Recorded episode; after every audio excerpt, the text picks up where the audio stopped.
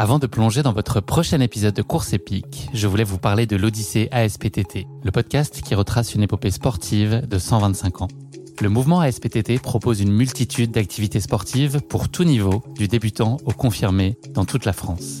J'ai particulièrement aimé dans ce podcast l'alternance entre les anecdotes historiques sur de nombreuses disciplines sportives et les témoignages en immersion des adhérents de l'association. C'est à la fois rythmé, vivant et instructif. Avec ce podcast, vous allez vous plonger dans l'odyssée de cette association, véritable pionnière dans la démocratisation du sport en France. Et puis les quatre épisodes de l'odyssée ASPTT mettent en lumière ce qu'il y a de plus essentiel dans le sport selon moi. Les notions d'égalité, de solidarité, d'inclusion et d'accessibilité. Et dont la course à pied est d'ailleurs une très belle expression, vous êtes bien placé pour le savoir. Vous savez désormais ce qu'il vous reste à faire. Faites comme moi, courez découvrir les quatre épisodes de l'Odyssée ASPTT sur votre plateforme d'écoute favorite. Je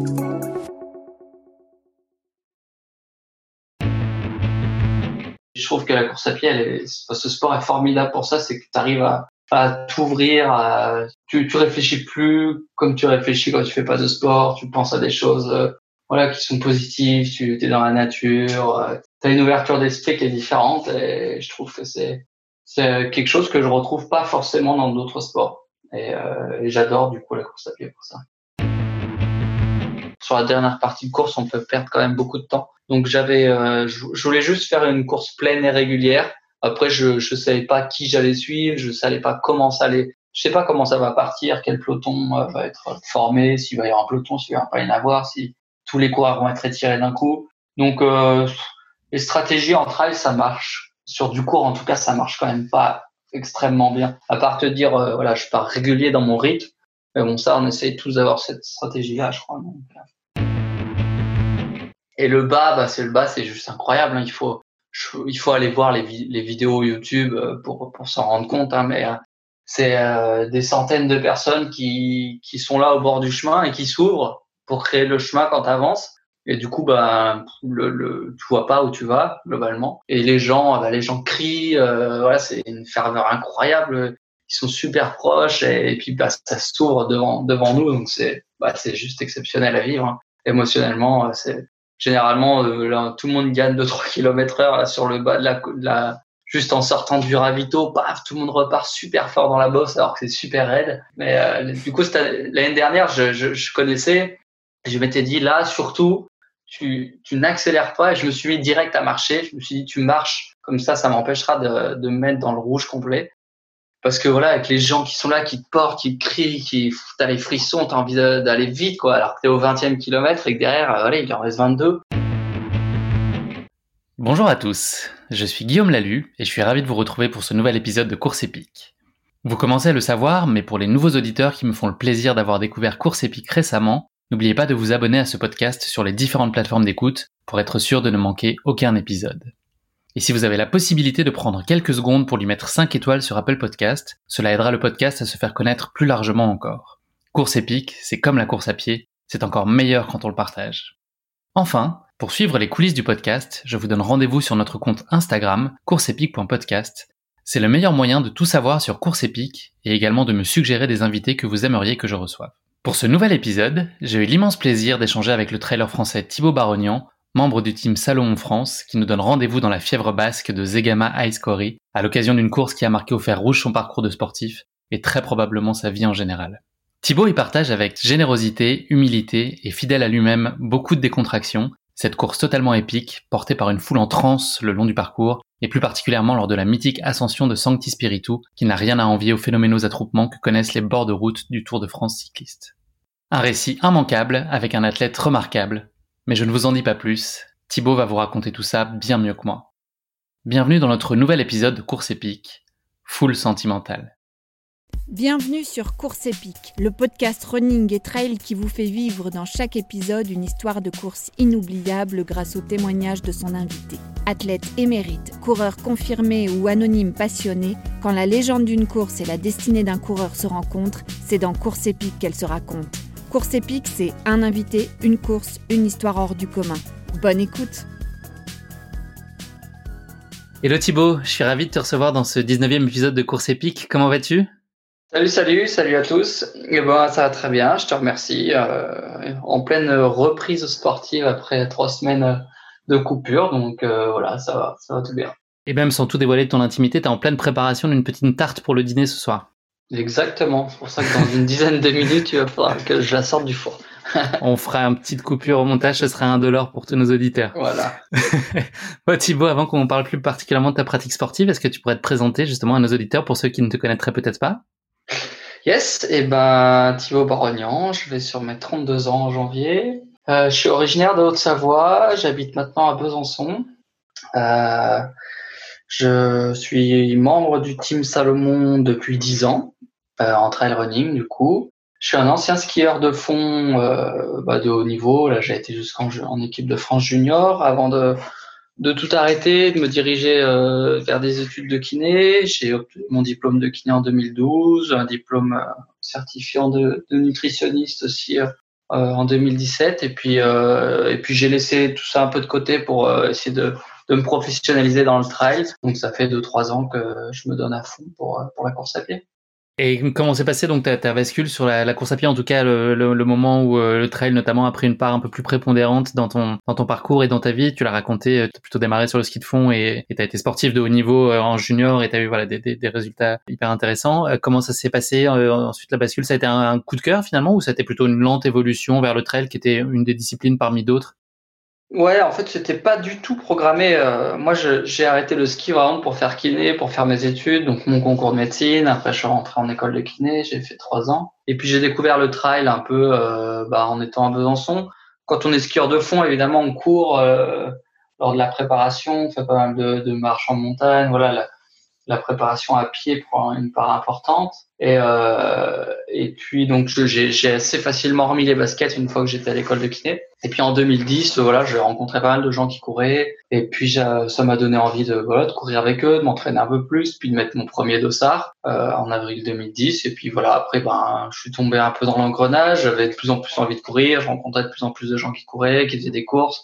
Donc je suis allé faire euh, d'autres courses. Et puis euh, en 2011, j'ai décidé de préparer une petite saison euh, régionale euh, avec quelques courses nationales et puis qui m'ont permis de me, de me, faire un peu plus voir et de rentrer dans le team Salomon Espoir en fin 2011 et puis voilà après bah, de fil en aiguille le, le trail a pris un peu plus de place dans ma vie jusqu'à euh, voilà jusqu'à ce que j'en fasse ma, mon job aujourd'hui ouais le temps que tu consacres à la kiné il est marginal aujourd'hui Ouais, j'ai mis de côté complet. Hein. Je, je travaille plus euh, en tant que kiné aujourd'hui. J'ai travaillé jusqu'en 2000, fin 2018, euh, enfin réellement fin 2017 en, en, dans mon cabinet libéral que j'avais, euh, on était plusieurs assistants et associés. Et euh, puis après en 2018 j'ai fait une, année un peu de remplacement mais je, travaillais déjà beaucoup moins. Et à la fin de l'année 2018 début 2019 j'ai vraiment tout arrêté pour me consacrer pleinement à la pratique du trail. Donc aujourd'hui je fais plus de kiné voilà je me consacre au trail, au projet, aux, courses et tout ce qui va autour. Tu as un palmarès qui est étourdissant. Pour citer euh, quelques-unes de tes références, tu as deux victoires sur la Skyrun en 2016 et 2017, dont le record de l'épreuve. Tu as trois victoires et records à la Red Bull 400 entre 2017 et 2019, une deuxième place à l'OCC en 2017. Je risque de m'essouffler hein, avec tous ces, tous ces mmh. résultats étourdissants.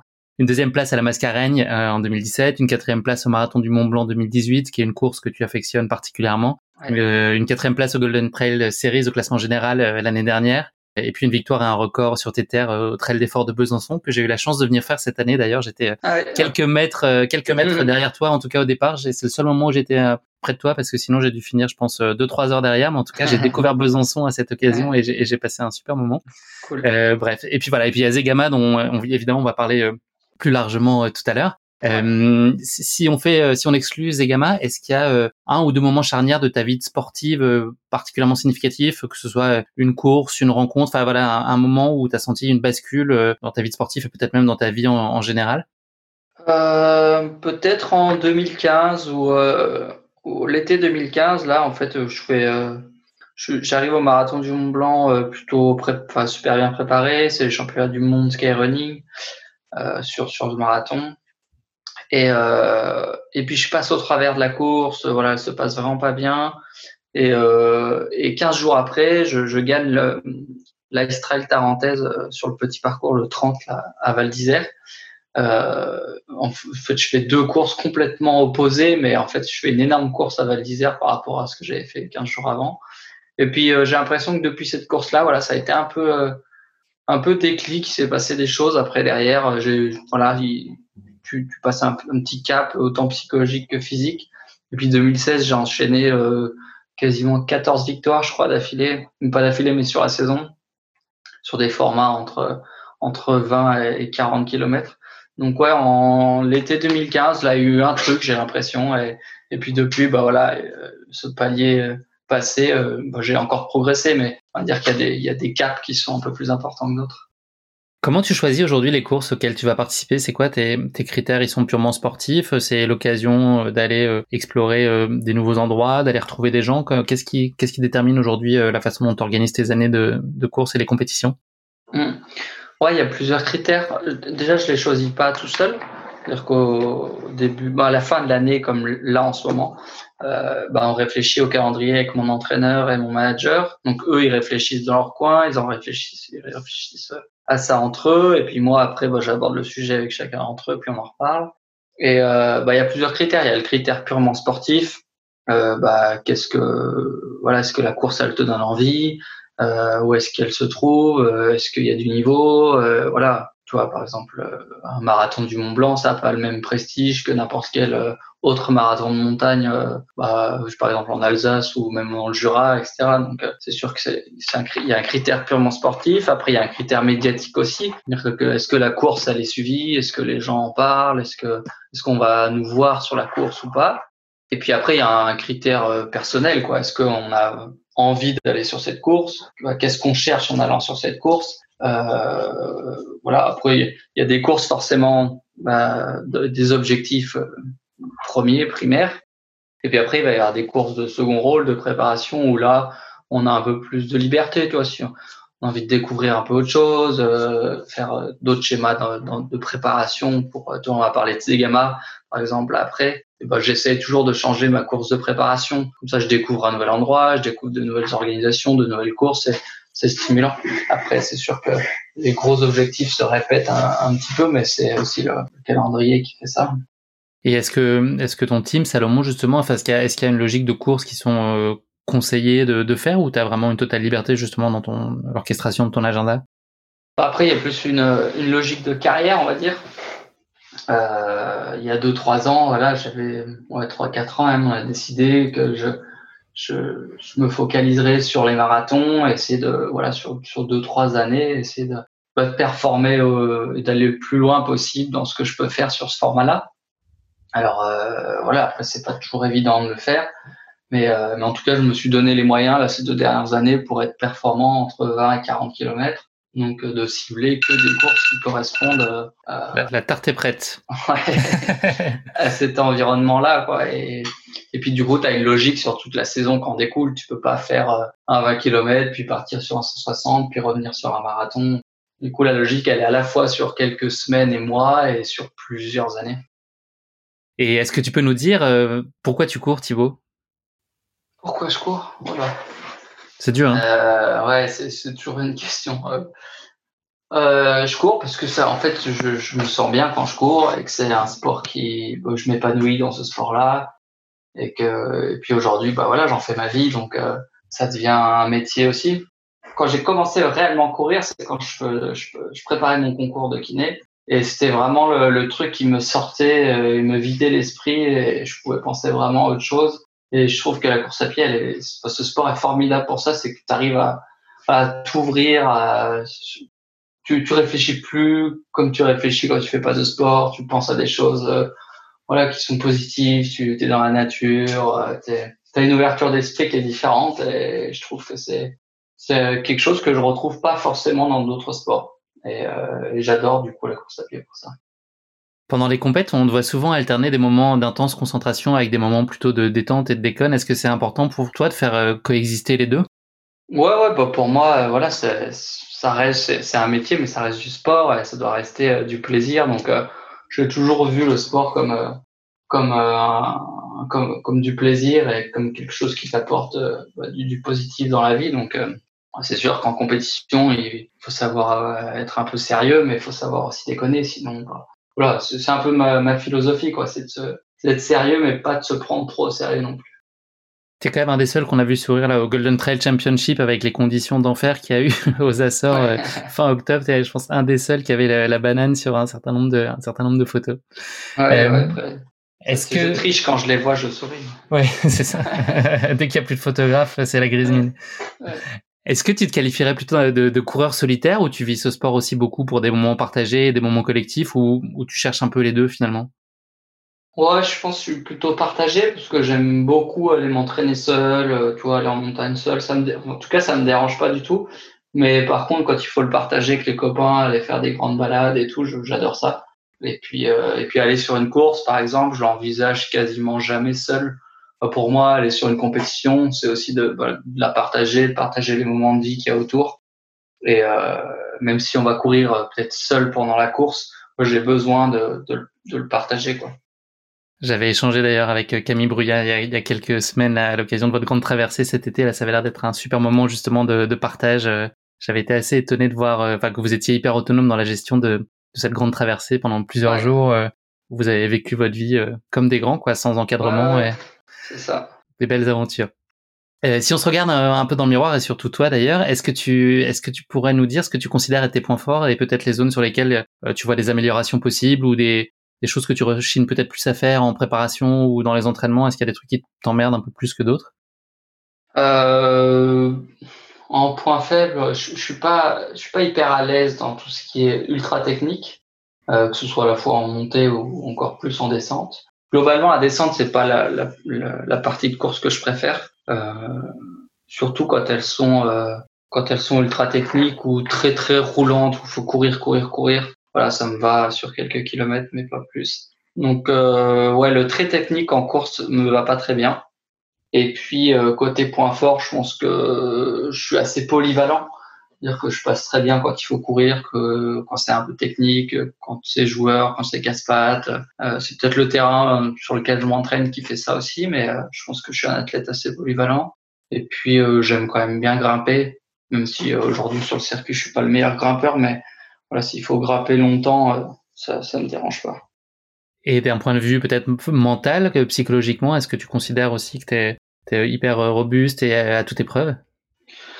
Ouais, toute épreuve, je sais pas. Après, c'est vrai que euh, j'ai, bon, en tout cas, ceux qui m'entourent disent que j'ai un, mental assez fort, que je lâche rien. Après, euh, c'est vrai qu'on peut toujours faire mieux. Hein. Il y a des courses, on se dit ouais, bah là, c'est, j'aurais pu être plus costaud dans la tête que ça, mais mais je pense pas que ce soit un réel point faible. En tout cas, j'aime bien les conditions qui sont un peu merdiques. J'aime bien quand c'est pas habituel. Donc, euh, je pense que ça en fait plutôt une force. Tu as une approche qui est très rigoureuse de tes entraînements et, plutôt que de faire du volume, à tout prix, tu vas plutôt euh, mettre un point d'honneur à privilégier la qualité de tes entraînements. Est-ce que tu peux nous expliquer aujourd'hui comment tu, tu, fonctionnes sur une semaine type? Ouais, euh, euh alors du coup, c'est, je suis entraîné par Christophe Malardet euh, depuis bah, depuis 9 ans, là, 10 ans, depuis le début en fait. Et, et puis il a toujours eu cette philosophie-là de, de, de plutôt privilégier la qualité à la quantité. Et euh, donc euh, j'ai un plan d'entraînement partagé sur sur Drive et euh, c'est vrai que je suis assez rigoureux sur l'entraînement. J'aime bien faire ce qu'on me demande de faire. Après, c'est sûr qu'il me le demande pour moi. Hein. C'est l'entraînement que je fais, il est que pour moi, mais j'aime bien, euh, voilà, j'aime bien que quand ce soit écrit, bah, ce soit réalisé, quoi. Donc j'aime bien faire les choses bien en entraînement et c'est vrai qu'on fait beaucoup de qualité, donc donc bah, ça passe par du travail de fractionné, du travail de gamme, de renforcement musculaire. donc par exemple une semaine type, je vais avoir euh, entre 6 et 8 séances avec euh, deux à trois séances euh, vraiment typées euh, spécifiques, spécifiques quoi. Travail de VMA, travail de, VMA ascensionnel, de descente, de seuil, etc.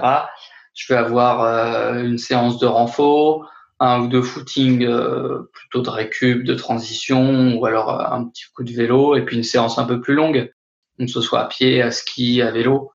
Euh, à pied, c'est vrai que je fais pas des séances longues toutes les semaines, mais par contre, si c'est à vélo ou à ski, bah, c'est beaucoup plus facile d'aller caler à 3-4 heures. Quoi. Je fais je fais pas en volume horaire, ça va aller une semaine assez classique, elle va tourner autour de, de 12-13 heures, mais je vais pas faire des semaines à 20 heures.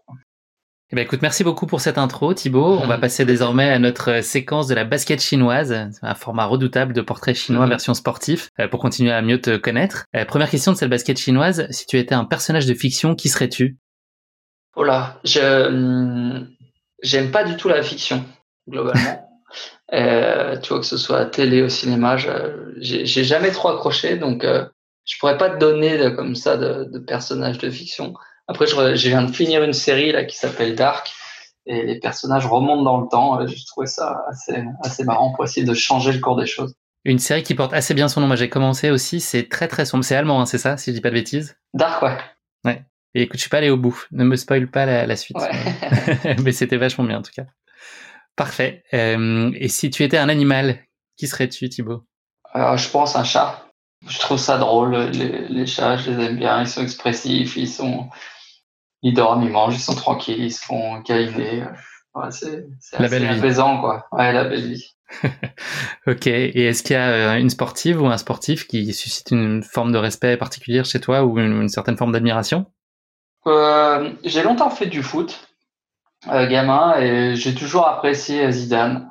Euh, c'est peut-être un peu un peu bateau, quoi, mais j'aime bien bah, ce qu'il est devenu aussi aujourd'hui, comment il a construit sa carrière ce qu'il était à l'époque euh, en 98, euh, voilà, ce qu'il véhiculait. Je trouvais que c'était un, un, super gars. Puis maintenant, ce qu'il a réussi à faire sur, sur sa transition post-carrière, c'est assez chouette.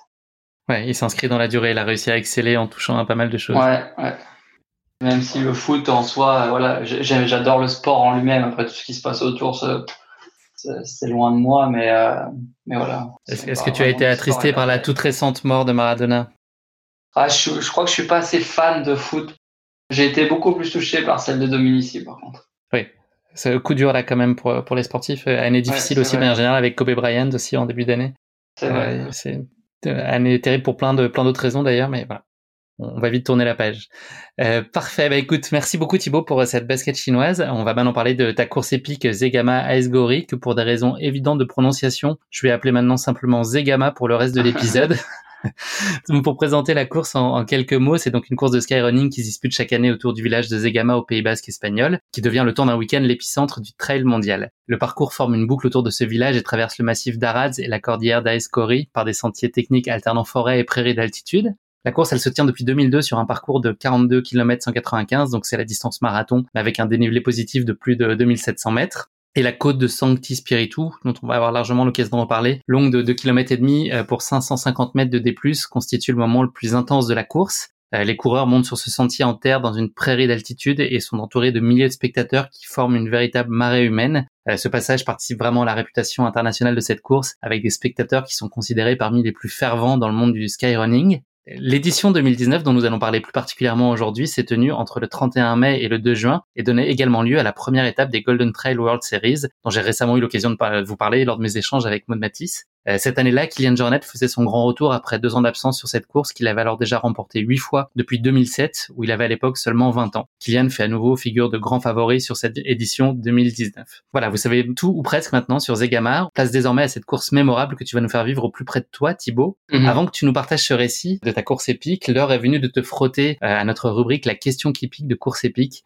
Une question gentiment piège que je pose à chacun de mes invités. Euh, j'imagine que tu dois être terrifié, euh, Thibaut, à l'idée de, de, répondre à, cette question. Euh, la voici. Le, le, Pays Basque compte son lot de sportifs euh, célèbres, Bichente Lizarazu, Didier Deschamps, Emmanuel Arinordoki ou encore le mousquetaire Jean Borotra. Euh, mais ça n'est pas le seul domaine dans lequel ce territoire excelle, loin de là. le Pays Basque classe en effet quatre de ses représentants dans le top 30 mondial. Est-ce que tu saurais me dire dans quel domaine? Top 30 mondial?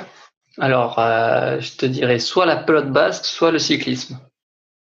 Eh bien, c'est probablement vrai pour la pelote basque, à mon avis. cyclisme peut-être aussi. Je j'ai pas mes fiches là-dessus. Euh, mais moi, le domaine auquel je faisais référence, c'était les restaurants. Puisque figure-toi que selon ouais. le classement de World's 50 Best Restaurants, eh ben, il y a quatre restaurants basques qui sont, qui sont dans ce, dans ce top 30 mondial. Okay, bah, alors, tu nous donnes ça alors.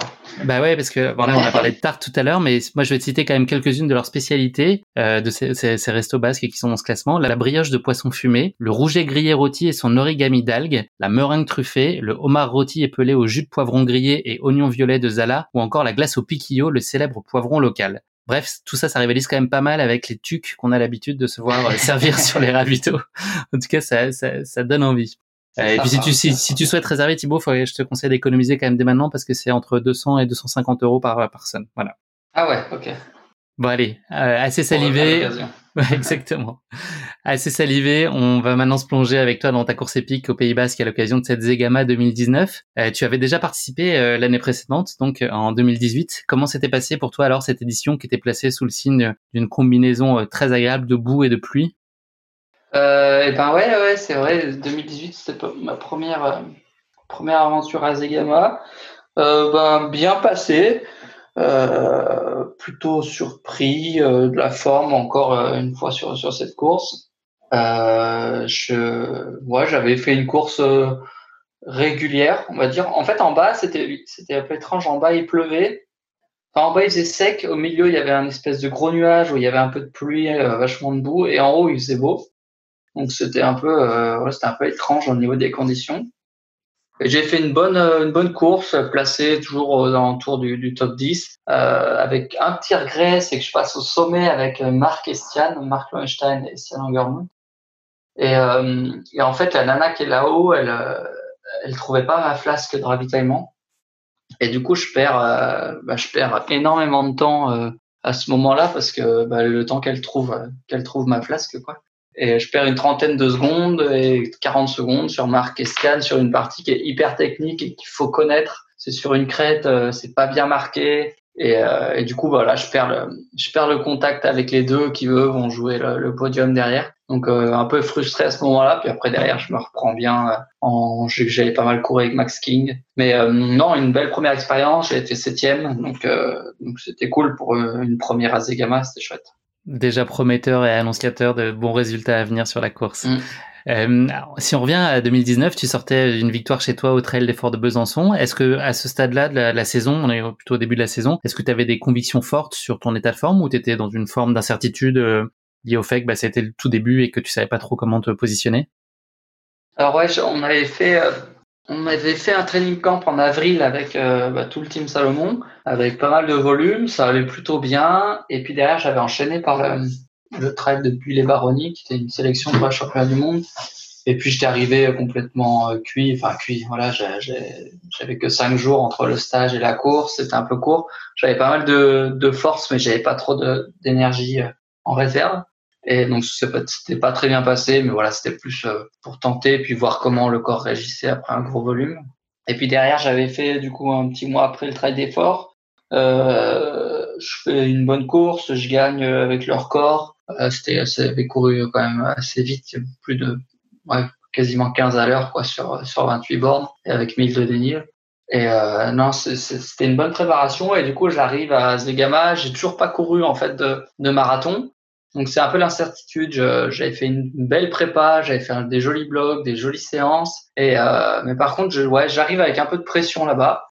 Je sais pas pourquoi, mais euh, mais j'ai ouais, j'avais pas réussi à placer mon marathon et à être 100% sûr de ce que, enfin, on n'est jamais 100% sûr, mais être euh, hyper confiant par rapport à la distance, quoi. Mais euh, voilà, c'était un peu l'incertitude en arrivant quand même. On aura l'occasion d'en parler plus largement tout à l'heure, mais qui disait Gamma dit ferveur populaire assez inégalable. Est-ce que mhm. avant même la course, toute la ville vibre à l'unisson? La ville, quand je dis ville, c'est même plutôt un village, vibre à l'unisson pour cet événement. Est-ce que l'atmosphère déjà pré-course, est-ce qu'il y a déjà une forme de, tension ou en tout cas d'enthousiasme particulier? Ouais, c'est vrai que c'est un, tout petit village, hein, Zagama, et, euh, et puis bah, tout est tourné autour de la course forcément. Euh, bah, en fait, c'est assez calme hein, euh, avant la course, avant que je crois que le, samedi après-midi, il y a les jeunes, il y a des courses de jeunes, etc. Donc avant ça, euh, c'est vraiment tranquille. Ouais, on sent qu'il y a une ambiance, mais en fait, c'est parce que nous, on, l'a créé finalement, les athlètes, tous ceux qui sont là. Euh, et puis ça commence vraiment à démarrer le samedi euh, après-midi quand il y a présentation des coureurs, présentation des élites. Où là, bah voilà, on sent qu'on est rentré dedans et que tout le monde est là pour à la fois venir venir voir le spectacle et puis euh, et puis venir courir. Donc ça ça monte crescendo euh, en tension. Et le dimanche soir, c'est l'apothéose, si j'ai bien compris, après la course. Ouais, ouais, ouais. Bah, là, c'est encore une fois, c'est tout est dédié à la course. Donc il y a il y a une ouais, il y a un bar un bar resto où voilà dès qu'on finit la course, on peut aller manger euh, Euh, c'est une association qui tient ça. Il y a des bénévoles qui sont sur la course, qui sont là. Et puis voilà, ça, ça se partage et, et puis bah, on fait on fête euh, on fête dignement la, la course euh, le dimanche soir, même euh, même avant le dimanche soir, on va dire. Mais le dimanche après-midi, ça attaque déjà fort. la récompense. Ouais. Kylian Jornet, Rémi Bonnet, Andy Walker, le Polonais Bartlomiej, je vais tenter de le dire, hein, Przed Wojciechowski, Stian Angermudvik, qui est euh, le tenant du titre, enfin, en tout cas pas le tenant du titre, mais qui a le, record de la distance, et toi, euh, notamment, font euh, de ce plateau, de cette édition 2019, un plateau extrêmement relevé, qui a d'ailleurs réservé son, lot de surprise. Avec quelles ambitions, toi, tu te présentes sur la course? Bah, avec ma septième place l'an dernier, c'était de faire au moins aussi bien. Après, voilà, l'objectif, il était de rentrer dans le top 10 du général. Donc, c'est sûr que je venais pour un top 10 c'était certain. Après, euh, ça se joue tellement à pas grand chose entre un top 5, un top 10, euh, même le podium. Des fois, euh, voilà, c'est dur de se dire, faut que je fasse podium, quoi. On va déjà faire une course pleine, et puis si je fais une course pleine, je sais que je serai pas loin des 10. Donc après, voilà, c'est, ça va dépendre aussi de comment vont, vont les autres. Donc l'objectif, c'était le top 10, et puis, et puis de faire mieux si, si ça va bien, quoi. Les conditions sont extrêmement chaudes cette année-là. Est-ce que c'est quelque chose que tu redoutes particulièrement? Est-ce que tu es plutôt adepte du frais habituellement ou la chaleur, ça te dérange pas particulièrement? Alors, euh, je suis pas un grand fan de la chaleur, mais surtout la chaleur humide. Euh, par exemple, les, conditions qu'on a eues aux Açores, c'est, dernièrement là, c'est pas quelque chose qui me va très bien. Euh, j'ai l'impression de suffoquer. Voilà, je m'adapte pas très bien à cette chaleur humide. Par contre, la chaleur, la chaleur sèche, euh, je la gère un peu mieux et cette année-là, en fait, ils ont été vraiment cool. Et il y a eu la même chose sur le marathon du Mont Blanc un peu plus tard. C'est qu'ils ont accepté tous les ravitaillements externes en eau. C'est-à-dire que tout le monde pouvait nous donner de l'eau au bord, de, bord du chemin. Et, euh, et ça, c'était cool parce que du coup, tout le long de la course, on a pu s'arroser. Et je crois que j'ai pas fait euh, une demi-heure en étant sec, quoi. Donc, euh, je m'arrosais. On s'est arrosé vraiment souvent. Et, euh, du coup, l'appréhension s'est assez vite levée parce qu'on a su qu'on pouvait avoir de l'eau quasiment partout. les gens nous ont donné de l'eau partout, donc euh, donc euh, là-dessus, ça a été euh, voilà, la peur a été vite balayée. Est-ce que tu as réussi à retrouver la jeune fille qui t'avait fait perdre un peu de temps l'année dernière non, non, non. Après, je me suis dit bon, maintenant qu'elle a fait une fois l'erreur, elle me connaît à peu près, donc elle devrait placer ma flasque un peu plus haut dans le sac. Euh, après, c'est sûr que là-haut, en fait, c'était une nana qui, qui faisait le ravito pour tout le team. Alors, il euh, faut imaginer que bah, il y a des mecs, il y a des nanas, il y a des gens qui sont plus ou moins connus, il y a des, il y a des, voilà, il y a le team international, puis il y a les teams nationaux. Donc, je sais pas, il y avait peut-être 30 flasques. Donc après, moi, j'avais pas forcément un dossard euh, dans les plus petits dossards parce que c'était mon premier départ. Donc, euh, je pense qu'elle m'attendait juste pas, puis elle me connaissait pas. J'avais un peu moins de, un peu moins peur cette année-là. Il a fallu sortir ta carte d'identité, tout ça, pour qu'elle te donne ta flasque. Presque. Est-ce que tu peux nous parler de l'ambiance sur la ligne de départ? Et puis toi, comment tu te sens? Est-ce que tu es impatient d'en découdre? Est-ce que tu es habituellement plutôt euh, détendu dans ces moments-là ou au contraire euh, hyper focus? Ouais, je, suis arrivé euh, assez tendu quand même à, Zegama le, jeudi avant la course. Et puis une fois sur place, ça s'est vraiment ouais, ça s'est vraiment estompé. J'étais vraiment bien. Euh, je, ouais, je me sentais prêt, je me sentais en forme. Voilà, tout, tout allait bien. Et, euh, et puis après, bah voilà, la, la pression monte petit à petit euh, avant, le, avant le grand départ. Et puis départ, euh, bon, un peu comme mon habitude, je, je reste décontracté, je déconne. Voilà, j'essaye de d'être dans ma bulle quand même, mais de garder vraiment ce côté euh, un peu enfantin, quoi, de déconne. Et puis c'est ce qui ce qui permet aussi de faire redescendre un tout petit peu la pression. Et puis après, bah ouais, c'est sûr qu'à deux, deux, trois minutes de départ, là, y a, ça rigole déjà un peu moins, on sent la tension vraiment monter. Et, en fait, on fait un tour de village au départ, donc tout le, tout le public est concentré dans le village. Donc on va faire 500 euh, mètres, euh, un tour de village vraiment pour revenir quasiment à la ligne de départ et repartir dans la, dans la montagne. Donc euh, on sait qu'il faut pas rater non plus le départ, enfin, c'est sur la route, donc ça va vite bah, ça, ça, va vite partir et qu'il faudra vite être prêt et répondre vraiment euh, dès les premiers mètres. Donc, euh, donc euh, ça monte en, en, en, pression tout doucement. Est-ce que justement la pression que toi tu ressens, même si on monte les, les 48 heures précédentes et ton arrivée sur place, est-ce que c'est des choses que tu t'imputes à toi-même ou c'est aussi globalement lié aux attentes que peut y avoir, enfin les, les, attentes extérieures qu'il peut y avoir quant à ta performance ou est-ce que tu es hermétique complètement à ça et c'est plus toi, ton exigence pour toi de, de bien faire qui fait que ça te fait monter en pression? Ouais, non, c'est vraiment que moi. Après, c'est c'est du bon stress, quoi. Enfin, les, semaines précédentes, j'avais vraiment fait tout ce qu'il fallait, entraînement, euh, nutrition, sommeil, etc. Enfin, je, je sentais que j'avais vraiment fait le job comme il faut. Et euh, c'était peut-être un peu de pression. Euh, voilà, j'ai envie d'y aller. Maintenant, je suis en forme. Il faut que ça se concrétise, quoi. Et, euh, une fois sur place, euh, j'avais peut-être besoin juste d'être sur place, tu vois, pour me dire bon, bah, maintenant c'est la course il n'y a plus qu'à se reposer deux jours et puis ça va être tranquille. Et, euh, mais c'est vraiment moi euh, l'idée de bien faire et, de concrétiser tout cet entraînement-là par, par une belle course, quoi. Et, mais après, je pense pas forcément à ce que les autres vont attendre. La saison, elle faisait que commencer. Voilà, si tu te trouves sur une course, c'est pas la fin, c'est pas la fin de la carrière, quoi. Est-ce que tu avais échafaudé une stratégie particulière pour cette course? Non, non, je, je, je, fais rarement de vraiment de, stratégie, tu vois, au kilomètre. Euh, après, l'idée, c'était euh, c'était de faire une course régulière, de pas partir trop vite parce qu'on sait que que c'est long quand même euh, et que la dernière montée, elle est, euh, bah, enfin en fait sur la dernière partie de course, on peut perdre quand même beaucoup de temps. Donc j'avais, euh, je, voulais juste faire une course pleine et régulière. Après, je je savais pas qui j'allais suivre, je savais pas comment ça allait, je sais pas comment ça va partir, quel peloton va être formé, s'il va y avoir un peloton, s'il va pas y en avoir, si tous les coureurs vont être étirés d'un coup. Donc, euh, les stratégies en trail, ça marche. Sur du court, en tout cas, ça marche quand même pas extrêmement bien. À part te dire, euh, voilà, je pars régulier dans mon rythme. Mais bon, ça, on essaye tous d'avoir cette stratégie-là, je crois. Euh, donc ça y est, le départ est donné. Euh, la course démarre donc euh, par un premier tronçon de 7 km et une côte de 500 mètres de D+. Euh, autour de toi, donc tu vois quand même un certain nombre de coureurs qui eux partent pleine balle. Donc peut-être que tu dis que c'est un peu présomptueux, en tout cas qu'ils vont ils vont peut-être au charbon en partant à ce rythme-là. Toi, tu comment tu gères ces premiers kilomètres et cette première ascension? Ouais, c'est bah comme je, l'ai dit juste avant, on fait un tour de village euh, dans le vraiment dans, dans Zegama quoi.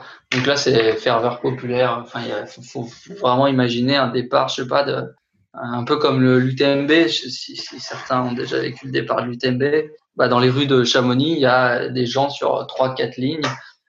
Et puis bah c'est en fait c'est comme ça dans le village. C'est grosse grosse ambiance et tout le monde veut faire un peu le tour du village en tête, tu vois, surtout les Basques. Et euh, donc ça part super fort. Euh, sur ces 500-600 premiers mètres. Euh, donc là, il faut quand même pas se faire piéger, pas tomber, euh, voilà, pas se faire enfermer, euh, pas se faire mal. Donc l'idée, c'est de partir quand même devant, mais sans non plus en mettre de trop. Donc le Basque hier là était parti super fort. Il avait déjà 20-30 mètres d'avance en attaquant la bosse. Et puis après, c'est une longue bosse qui monte voilà, ça monte régulier, c'est pas trop raide, mais ça, ça court tout le long, c'est un peu en forêt, et, euh, bah voilà, faut prendre son rythme, et il faut pas trop s'énerver. Et cette année, bah, cette année-là, l'année dernière, euh, il y a un groupe qui s'est vite échappé, avec Kylan, avec Oyer, avec euh, Andy Walker, ça allait vraiment très très vite. Ils ont pris tout de suite 2-3 minutes, en tout cas sur moi, facilement deux minutes sur le peloton euh, qui avait un peu intercalé. Et puis moi, je me suis euh, au bout d'une vingtaine de minutes, je me suis retrouvé avec euh, avec Bart, avec Bartholomew, le, le polonais, et puis euh, je sentais qu'il régulait bien son effort, et il contrôlait au cardio et euh, il lissait vraiment l'effort. et puis je me suis dit bon allez, tu te mets dans les pieds et puis tu laisses faire quoi. Donc j'ai laissé couler quelques kilomètres. Donc tu te cales sur, sur ces pas. Euh, du kilomètre 7 au kilomètre 16 et demi, vous êtes parti sur des, un sentier de forêt et puis l'ascension de la Rats qui constitue le premier euh, point haut de l'épreuve avec ses 1443 mètres d'altitude. Comment vous gérez cette section? Ben, en fait, je, je, le, voilà, son rythme me plaisait bien. J'étais, euh, j'étais vraiment pas dans le rouge. Je me sentais bien. Euh, voilà, je commençais à me ravitailler tranquillement. Et puis, euh, donc, on est parti plutôt calme. Enfin, je pense qu'on était autour de la 10-12e place. Et puis bon bah les voilà les, les places commencent un peu à, un peu à se, figer un peu plus. Les premières ascensions et dans cette première ascension, on commence à reprendre deux trois coureurs autour de la, la 10, 10, 9, 8e place. Euh, et puis euh, je, je, me sens super bien, j'arrive encore à parler, à déconner un peu avec ceux qu'on double. Et puis on avance euh, à bon rythme, voilà, régulier, bon rythme. Euh, on, se, on, on, alterne un peu, un peu lui devant, moi devant. On était, euh, on a fait un bout avec Peter Engdahl aussi, le Suédois du team. on reprend Harit Segea dans la montée, voilà, ça avance pas mal. Et puis après, on replonge sur sur sur le bas de Santi Spiritu. Donc voilà, on est on est top 10 et moi je me sens super bien à ce moment-là et j'ai pas encore produit de, de véritables efforts. J'ai commencé à bien m'hydrater, bien bien m'alimenter, donc c'est un bon début de course. Est-ce que le public il est déjà présent en nombre sur le, bas côté de la course, sur ces, sur ces passages-là? Alors il y a des il y a des passages où on, coupe la route où euh, on entend bien du coup le public parce que quand les premiers coureurs passent devant, euh, du coup tu peux jauger un peu l'écart qu'il y a avec ceux qui sont devant. Euh, donc en fait le public se masse là où c'est assez accessible. Donc il y a deux trois passages comme ça où on coupe la route. Après cette première bosse d'Arats là, elle est vraiment en forêt et inaccessible donc il y a moins de monde. Et dans la descente, par contre, on recroise un peu des, des gens. Mais, euh, mais voilà, à chaque fois qu'il y a des passages, il y a beaucoup de monde. Et donc après Arras, qui est au kilomètre 16,5, euh, il y a les 3 km de descente qui vous mènent euh, au juge de paix de la course qui est Sancti Spiritu. Euh, comment se passe ce, ce petit segment-là aussi? Vous continuez à être à bon rythme et à, à petit à petit reprendre les coureurs qui sont devant vous? Ouais, c'est ça. Il y a, il y a une belle petite descente là sur, sur des, Ouais, ça alterne entre des chants, euh, un peu de ces petits singles. C'est assez sympa à, courir. On rattrape Rémi Bonnet qui a un peu d'écran. Euh, donc voilà, on continue à rattraper des coureurs en fait. Donc ça c'était euh, plutôt, euh, on est quand même début de course et on, et on commence déjà à rattraper de, du monde. Et puis après il y a une, il y a un passage un peu mythique qu'on voit souvent dans les dans les vidéos. Là, on passe dans une espèce de cave euh, où il y, a, il y a des gros comme des pavés, mais un peu ronds en fait par terre, et c'est super dur à courir. Et on est dans les rochers en sortant de cette cave. C'est super technique, mais ça dure pas longtemps en fait. C'est peut-être une trentaine de secondes vraiment où les pieds partent un peu dans tous les sens. Des fois, ça fait des gros écarts parce qu'il y en a qui s'arrêtent un peu dans cette partie-là.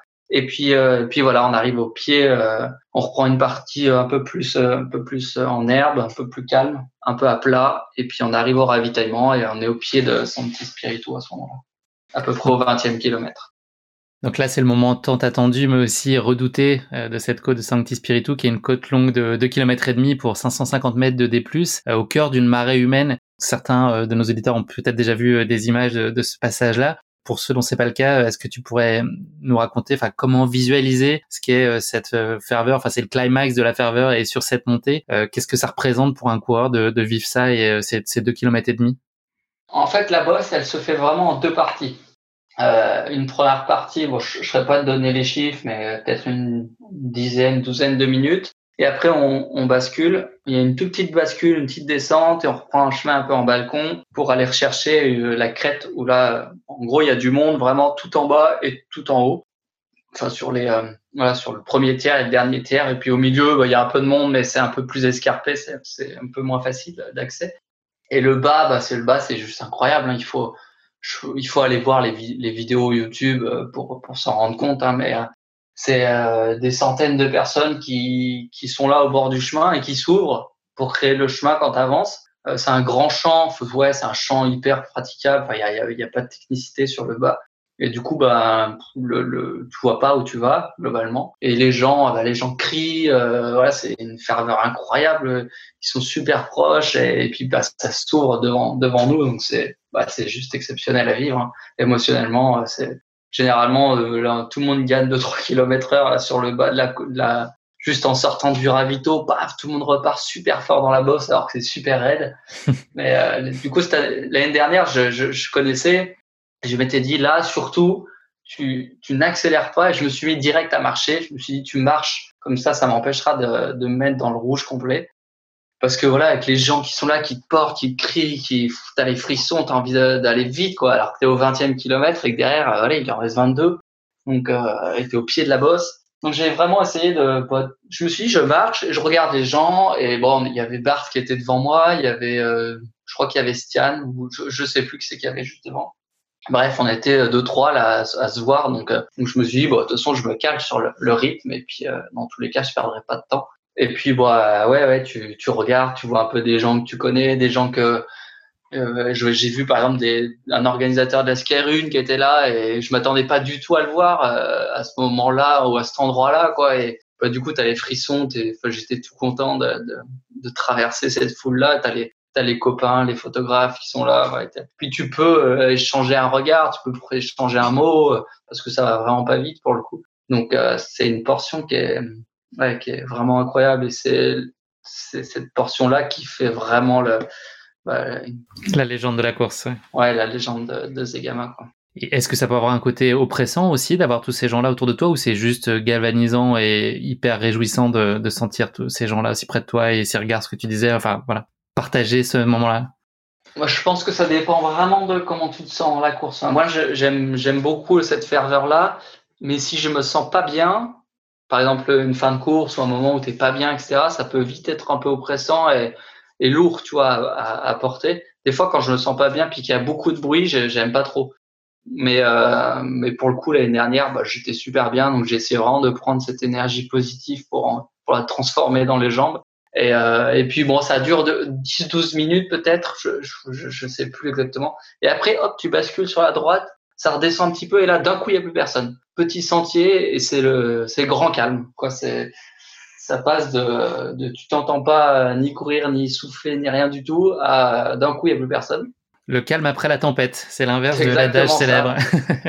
et, euh, et, sur euh, ouais, sur cinq minutes, euh, c'est un petit chemin un peu escarpé en balcon, et ça après ça reprend, ça remonte, ou là un peu en lacet, tu vois un peu devant toi, et euh, il y, y a un peu de public qui commence à s'amasser, et là ça, ça redevient progressif crescendo, il y a de plus en plus de monde, et on arrive sur cette, ce dernier tiers de montée là-haut, où euh, par contre c'est beaucoup plus technique, donc le chemin il est vraiment marqué. Donc les gens sont un tout petit peu moins proches de toi, mais il y a encore des centaines de personnes. Il y a des photos aériennes qui sont vraiment incroyables à voir parce que du coup quand tu es sur la course, tu vois, tu vois qu'il y a du monde, mais tu vois pas combien il y a, il y a derrière en fait. Et, euh, et puis voilà, ça te porte bah, jusqu'en haut de, de cette bosse. Et, puis après, euh, bah, tout le, toute la difficulté, c'est de pas s'emporter, pas se laisser emporter vraiment par le, par le public et, euh, et, de réussir à gérer cette portion-là pour que derrière, euh, bah, tu puisses encore euh, être lucide sur la descente. Donc toi, tu arrives en haut de la côte plutôt en, en bon état. C'est, on est à peu près à la mi-course à ce moment-là, un tout petit peu plus. Toi, tu as, bien géré, tu es, plutôt serein sur ton état physique à ce moment-là. Ouais, ouais, on est mi-course au niveau du, du, du, la distance, un tout petit peu moins, mais par contre, on a fait, on a passé la mi-course en temps. Euh, et là, on bascule en fait deuxième et troisième avec Bart. Donc, on a remonté tout le peloton, en gros, dans depuis euh, le, bas de la première bosse euh, jusqu'en haut de Santi Spiritu. Et devant, il y a que Kylian. Et euh, donc, on bascule 2 et 3. moi, je me sens super bien. Je fais, je, je, je, bascule avant Bart au ravitaillement. Il a dû, je sais plus ce qu'il fait. Bon, bref, 5-10 secondes derrière moi, il repart. Et puis euh, après, il y a une longue portion technique. Donc là, je l'ai laissé faire parce qu'il est meilleur que moi sur, sur vraiment le trait technique. Une longue crête en fait euh, qui, qui descend. Et, enfin, c'est du faux plat montant un peu à flanc de crête, mais c'est c'est vraiment technique. C'est on n'avance pas très vite, mais on descend pas. Euh, on continue vraiment à avancer sur la crête, mais sur euh, sur des, une partie rocheuse qui est pas hyper sympa à, à courir. Bah, c'est super sympa au niveau du paysage, mais en tout cas, moi, je me fais pas trop plaisir sur cette portion-là de course. Et puis après, on bascule. Donc, on bascule les deux vraiment dans la descente euh, de Santi et tout. Donc là, ouais, vous êtes, on est à peu près euh, au kilomètre 30 et on arrive sur la partie qui est vraiment la, la, la descente finale. Euh, donc vous vous sentez toujours assez bien. Toi, c'est même peut-être même une surprise de à, à ce stade-là de la course, enfin aux alentours du kilomètre 35, de, de voir que t'as pas de coup de mou. Ouais, alors après, entre la descente de Santi Spiritu et le, la bascule finale vers Zegama, il y a vraiment un gros morceau entre peut-être 25 et 35 là, même entre 25 et 32 peut-être. En fait, on, on retombe la, la, descente de Santi Spiritu, on retombe dans une grande plaine qu'il faut traverser. Donc là, là c'est long parce qu'il faut vraiment courir, mettre de la vitesse, et puis tu vois devant ce qui se passe et tu vois derrière. Donc nous, on était informés, euh, on avait à peu près trois minutes sur Kylian et on voyait pas trop derrière. Donc on s'est dit qu'on avait un petit coussin de marge. Et là, on était les deux, on s'est bien aidés. Dès qu'il y avait des gens qui nous filaient euh, bah, de l'eau pour s'arroser, on, on, se filait les bouteilles, on se les partageait. Donc, on a vraiment euh, essayé de, bah, de potentialiser l'effet euh, team et l'effet euh, d'être en duo. Et là, on passe au ravito et il y a une dernière bosse qui doit faire 300 mètres de dénive avant de d'entamer vraiment la, la, bascule finale. Et dans cette bosse, voilà, elle passe bien. Euh, c'est dans un grand champ, il y a du monde. Euh, on était les deux, on savait que derrière c'était quand même assez loin, donc on est monté, euh, on est monté tempo sans euh, se déchirer parce que derrière il y a encore 10 bornes. mais voilà, on a passé la bosse plutôt bien les deux. On a pris, je me rappelle que moi j'avais pris le temps de, de, me ravitailler au milieu de la bosse pour pouvoir derrière enchaîner sur la partie, la partie finale. Et donc à partir d'Andreitz, euh, vous êtes lancé dans la partie descendante finale de 12 km. Euh, comment est-ce que tu abordes cette dernière descente et quel est ton état euh, général? Ouais, donc là, là, je suis un peu surpris parce que ben, on est toujours à 3 minutes de Kylian. En fait, on perd pas de temps depuis depuis une quinzaine de kilomètres. Et puis, puis derrière, il y a vraiment un gros écart parce que dans cette dernière bosse, on, c'est vraiment tout dégagé, quoi. Et, euh, et, on voit, oui, on voit loin derrière, mais je dirais, voilà, il y a personne à une minute, 30 secondes, une minute. Donc on a quand même un petit matelas. Et puis bah, je connais la descente. Au début, c'est, c'est un... puis après ça roule en forêt vraiment vite. Donc euh, je... partie technique où Bart il est souvent plus à l'aise que moi. Je me dis, il faut vraiment que je tienne sur cette. Il y avait, a pas grand chose. Il y a cinq minutes, une partie, une portion un peu plus joueuse, et après ça, ça court. Et je sais que si je suis avec lui là, bah, je perdrai pas de temps et voilà, on peut vraiment, euh, on peut vraiment être être euh, bah, être meilleurs tous les deux quoi. Et euh, et du coup bah ça file quoi, ça déroule, on y va et puis bah plus on avance, plus on se dit bah on va vers le podium. Donc il y a à peu près 10 kilomètres une fois qu'on est là-haut. Donc les, les kilomètres ils défilent super vite, hein, ça va vite dans cette forêt. C'est piste forestière, parfois petit single, parfois grosse piste, mais ça court super vite. Et du coup, bah voilà, quand tu arrives à 5 bandes de l'arrivée, tu sais qu'il y a personne derrière, avec l'allure avec laquelle on avait couru les 5 premiers kilomètres, c'était impossible qu'on nous ait repris euh, deux minutes. Euh, donc euh, on perd pas de temps sur Kylian devant, donc on se dit que voilà notre rythme il est quand même super bon. Et puis euh, bah là tu commences à réaliser que tu es en train de faire un, une belle course, j'ai un peu les frissons et tout, euh, ça allait vraiment fort, tu croises un peu des gens, les copains et tout, il y a un dernier ravitaillement, ça fait bien du bruit aussi. Et puis bah deux trois kills de l'arrivée, là je, perds un tout petit peu de temps sur euh, sur Bart. J'avais des crampes sur les sur les deux Sartorius là aux, cuisses. Du coup je dois perdre un peu de temps. Je me dis bon lève un tout petit peu le pied, voilà pour ne pas pas t'arrêter. Donc j'ai laissé un tout petit peu filer à un moment donné. Et puis euh, puis voilà après ça a filé euh, filé sur l'arrivée quoi. C'était pas une alerte qui t'a fait peur? Enfin, tu t'es dit qu'en gérant et en faisant le dos rond, euh, un petit peu en levant un petit peu le pied, ce serait suffisant pour, euh, pour pas que ça se dégrade?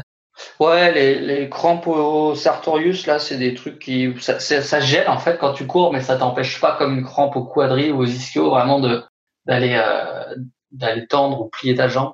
Donc euh, je savais que voilà, en diminuant un tout petit peu le rythme, euh, ça allait ça allait passer. Et puis euh, et puis voilà, après euh, du coup, je fais une comme une bonne dernière. Enfin, je, je dois perdre peut-être une minute sur sur le l'histoire crampe là. Mais par contre, la fin de course, euh, ça se remet un peu à sur la fin. Il y a deux, trois petits faux plats montants, il y a deux, trois petits coups de cul dans le dernier kilomètre. Et euh, j'allais vraiment vite encore, donc euh, je, m'inquiétais pas. Donc tu continues à un rythme effréné. à quel moment tu te dis que tu as peut-être un gros coup à jouer avec le record français de l'épreuve au-delà du podium qui commence à être de plus en plus acquis et qui est en soi déjà extraordinaire? Est-ce que tu as en tête cette idée du record français de l'épreuve ou absolument pas? C'est pas un sujet pour toi à ce moment-là? Ouais, non, en fait, j'ai pas du tout regardé le, chrono. Euh, je regarder avant d'attaquer la dernière boss, mais enfin, à 10 bornes, euh, tu, tu sais pas combien de temps tu vas mettre, quoi. Tu peux pas savoir à 30 secondes près. Donc, euh, donc euh, non, non, je, l'idée c'était d'aller chercher ce podium, tu vois, quand tu es à 2-3 bornes de l'arrivée, puis que tu es troisième et que, et que ça va encore super bien, bah voilà, tu, tu commences à réaliser. J'essaie de me, pas de, d'en mettre le plus possible sans prendre trop de risques pour pas se blesser, tu vois, connement à, à 2 km de l'arrivée et de finir en vrac. Donc, euh, donc non, bah, ça va super bien, ça file. Et puis, bah, je, je quand, quand je reprends la, la route finale, tu es en haut du, en haut du village, tu as un petit bout de route où là, je vois un copain qui filme. Là, je me dis que bah, là, c'est bon, ce podium, il est acquis. Et puis là, bah, ouais, c'est l'explosion. Des émotions qui remontent. Et puis, je savais que derrière, il y avait un chrono, donc j'ai quand même je n'ai pas lâché jusqu'à jusqu'à jusqu'à la ligne. Tu conclus ces 42 km à une fabuleuse troisième place dans un temps record de 3h56 et 20 secondes à moins de 1 minute de Bart euh, et à 4 minutes de Kilian euh, et puis 4 minutes devant euh, le Norvégien Anger Mudvik euh, qui est le recordman de l'épreuve, on en a parlé tout à l'heure. Ouais. Tu signes accessoirement la meilleure perf française de l'histoire sur Zegama. C'est incroyable quand même ce, ce, ce résultat et cette performance-là. Ouais, ouais, ouais bah c'est sûr que c'était pas. Ouais, je m'y attendais pas. Et après, c'est sûr qu'à posteriori, comme je disais, j'avais fait une super prépa, je me sentais bien. Enfin voilà, tout était aligné ce jour-là. Je fais un bon début de course. Les faits de course ont fait que ça se passait super bien aussi. L'entente avec Bart a été vraiment incroyable. Et puis il m'a vraiment aidé à aller à aller vite. Et, euh, et oui, oui, bah, de, de, de, rentrer dans ce village euh, en troisième place, ça avec tout le monde qui t'attend, et, et puis de savoir que le chrono il tourne et il est en ma faveur. Voilà, voilà, quand je rentre dans le village, je regarde le chrono et je me dis voilà, il te reste, euh, je sais plus combien de temps pour battre leur corps euh, ou aller chercher. C'était marrant parce que la veille, on nous avait distribué des petits cartons là pour pour remplir notre le, le temps qu'on avait estimé. Et, euh, et puis voilà, l'idée c'était de foutre sur les réseaux sociaux, de taguer les gens, etc. Et euh, bon, je l'avais pas fait sur les réseaux, et, mais j'avais estimé à 30 secondes près mon temps euh, que j'ai réalisé, donc euh, c'était assez drôle. Et voilà, je donne tout jusqu'à la ligne pour pour aller bah voilà décrocher le meilleur chrono possible, et puis faire honneur à cette troisième place. Mais ouais, l'arrivée, c'est c'est un, un, gros gros soulagement, plein d'émotions. Beaucoup de fierté. Ouais, ouais, c'est sûr que c'est, c'est toujours euh, un bonheur de, de concrétiser tout, les, toutes les contraintes, tous les sacrifices que tu mets en place et, qu'il y a autour de l'entraînement et de ces années et de ces mois de préparation. bah, c'est toujours une grande joie de, de, de, réaliser une belle course comme ça et de, et de conclure là-dessus. Tu l'as dit juste avant, tu avais pronostiqué ce résultat à 30 secondes. Est-ce que, est-ce que ça veut dire que c'est pas une surprise finalement pour toi euh, d'être euh, à ce niveau-là? Parce que très humblement, tu, tu visais un top 10 et tu dis que c'est difficile de, de, prévoir, mais finalement c'était euh, imaginable comme résultat?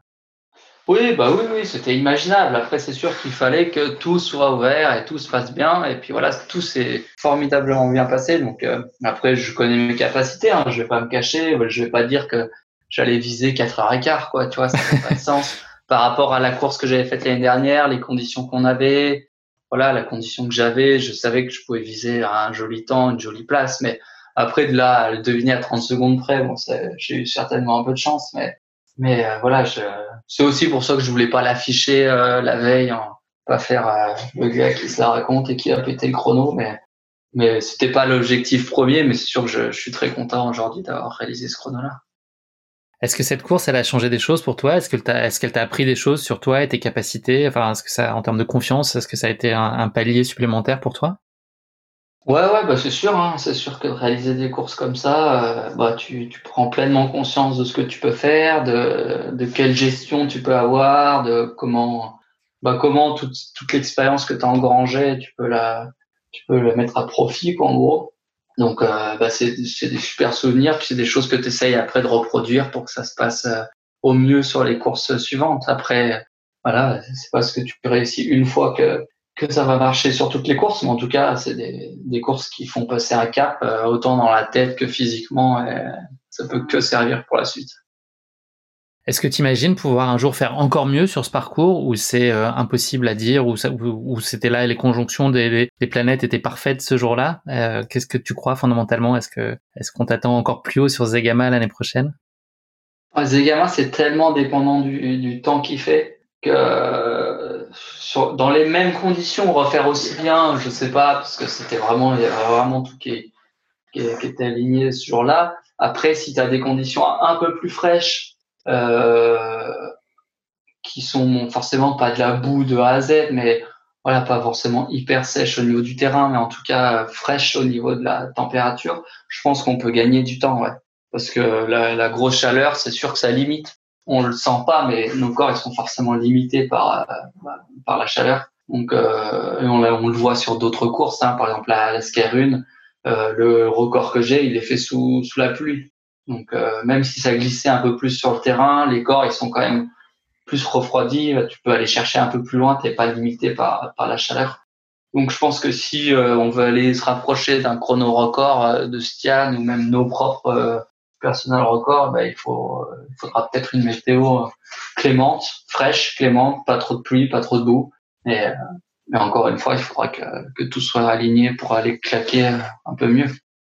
Tu as ensuite euh, particulièrement bien terminé cette saison 2019 qui a été remarquable en, plein de points euh, et ici une perf au classement général des Golden Trail World Series euh, assez époustouflante.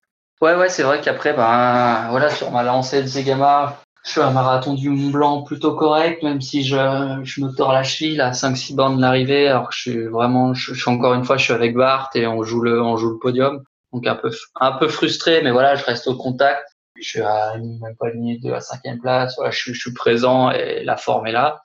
Et puis, euh, puis après un été un peu plus compliqué, voilà, j'ai mes deux chevilles qui m'ont embêté. Je fais un cierzinal correct, mais avec les deux chevilles euh, en vrac. Prends la quatorzième place à une minute de mon meilleur temps, un peu moins d'une minute du meilleur temps. Et puis après Pice où je fais septième pour une première édition aussi, c'était plutôt bien. Donc euh, voilà, j'ai été assez régulier malgré euh, une petite fatigue durant l'été avec les chevilles contournées. Et puis je finis super bien sur la finale avec une quatrième place et une quatrième place au général. Donc euh, c'est vrai que euh, cette saison 2019 sur la Golden Trail, elle a été, elle a été régulière et puis c'est ce que je cherchais aussi. Merci beaucoup Thibaut pour ce récit passionnant et cette performance de très haut niveau dans la chaleur basque dans tous les sens du terme. Et on va parler un peu d'avenir maintenant. Est-ce que tu as un calendrier de course qui est clairement établi pour 2021 en dépit des nombreuses incertitudes qui planent encore Voilà, le, calendrier a tendance à s'éclaircir, enfin en tout cas l'horizon s'éclaircit. Euh, est-ce que toi tu vois clair sur 2021 euh, on est en train de travailler dessus là, donc euh, j'ai euh, voilà la première partie de saison en gros j'ai essayé de caler un peu les choses, donc je devrais retourner sur sur la Golden Trail. mes courses de préparation ça va vraiment dépendre de, de ce qui se passe au niveau sanitaire, courant mars mars avril. je voudrais bien aller à la bouillonnante en en Belgique peut-être sur un 30 bornes pour préparer Zegama. Et puis donc Zegama en mai, ça sera le premier objectif. Et puis le marathon du Mont Blanc fin juin. Et puis après, en fonction des deux courses, euh, soit j'irai dans le Dolomite, soit j'irai à Zinal, ou les deux, à voir. Euh, en tout cas, voilà, je, je vais essayer d'avoir au moins trois courses pour euh, trois courses correctes pour le général de la Golden Trail Series.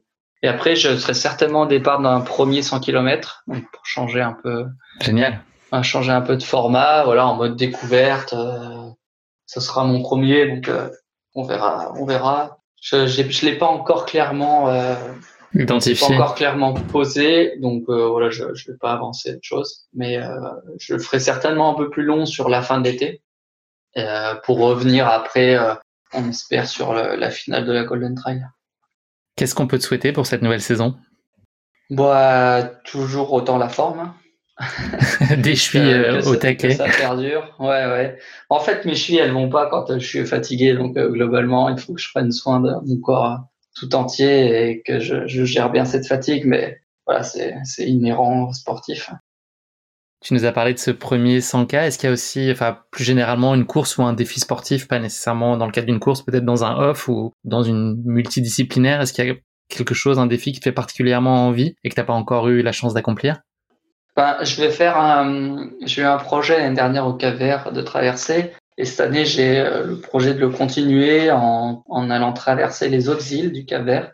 Donc, euh, c'est un gros projet qui est un peu le fil rouge de ma saison, qui devrait se dérouler en novembre, décembre 2021, suivant le. Il faut que je cale un peu le, le, planning, mais l'idée, c'est d'aller euh, traverser les huit, huit îles restantes. Euh, ça fait à peu près 450 km en huit jours. Euh, enfin 8 jours, en 8 jours de course, mais 16 jours euh, calendaire. Ouais, calendaire. Euh, en emportant euh, une équipe euh, de caméramans, photographes sur un voilier. Donc l'idée, ce serait vraiment de se déplacer en voilier entre les îles pour être vraiment indépendant. Et puis, on devrait réaliser des, des, une opération avec une ONG là-bas qui s'appelle Biosphera, qui est une ONG qui fait de la protection de la biodiversité. Donc, on est en train de mettre en place des actions. Dessus, on aimerait faire euh, trois plugins, voire quatre, suivant un peu le timing qu'on a. Euh, donc, c'est du ramassage de déchets dans certaines zones. Euh, donc, faire de la sensibilisation, euh, c'est ce qu'ils font en fait sur les îles, c'est de la sensibilisation et de la protection. Donc voilà, les aider euh, d'une façon ou d'une autre, certainement en apportant aussi des fournitures scolaires pour les écoles, et puis de monter trois, trois plugins et puis d'aller sur une île, euh, sur une île qui est protégée là-bas, histoire de, de bah, que que l'association, l'ONG nous raconte un peu ce qu'ils font euh, concrètement sur ces îles-là. Donc voilà, c'est un gros projet qui va demander pas mal de temps, d'énergie, forcément du budget. Donc je suis à la recherche de budget pour l'instant. Il nous faut trouver un voilier aussi.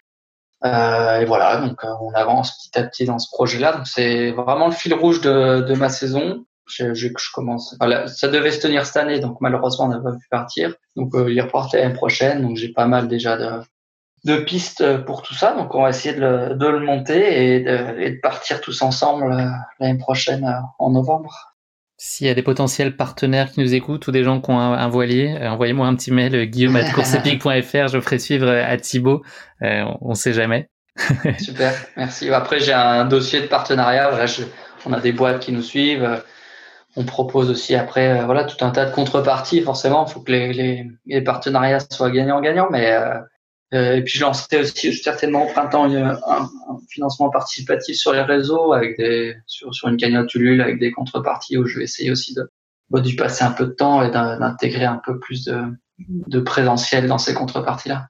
Bon, tu me diras après, Course Épique se fera un plaisir de, de relayer cette super belle initiative yes, en tout cas. Euh, Thibaut, je te propose de conclure l'épisode non pas avec le mot de la fin, mais avec le motto de la fin, c'est-à-dire la, la devise qui t'est particulièrement chère ou qui te guide dans la vie. Est-ce qu'il y a un motto que tu souhaiterais partager avec nous? J'ai pas vraiment de devise, mais euh, je, je, je veux dire que je prends les choses simplement et que j'essaie d'en profiter et que j'essaie de d'être toujours positif et de voir le, le, bon côté des choses. Voilà, même si c'est pas toujours facile et qu'on se pose toujours euh, plein de questions, j'essaie en tout cas de véhiculer euh, le côté positif de, de tout ce que je vis et de le faire partager. Et je pense que ça me ressemble assez bien.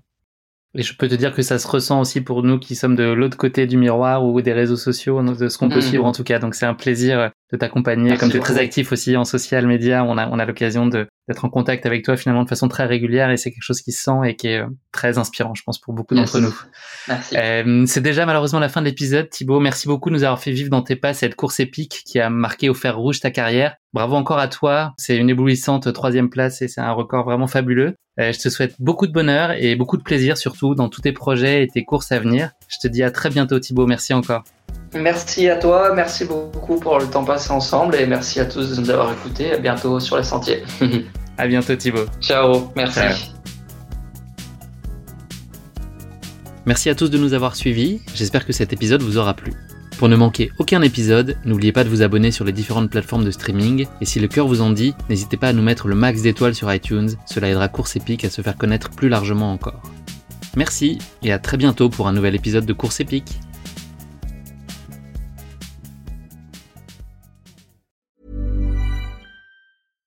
Hi, I'm Daniel, founder of Pretty Litter. Cats and cat owners deserve better than any old-fashioned litter. That's why I teamed up with scientists and veterinarians to create Pretty Litter. Its innovative crystal formula has superior odor control and weighs up to 80% less than clay litter. Pretty Litter even monitors health by changing colors to help detect early signs of potential illness. It's the world's smartest kitty litter.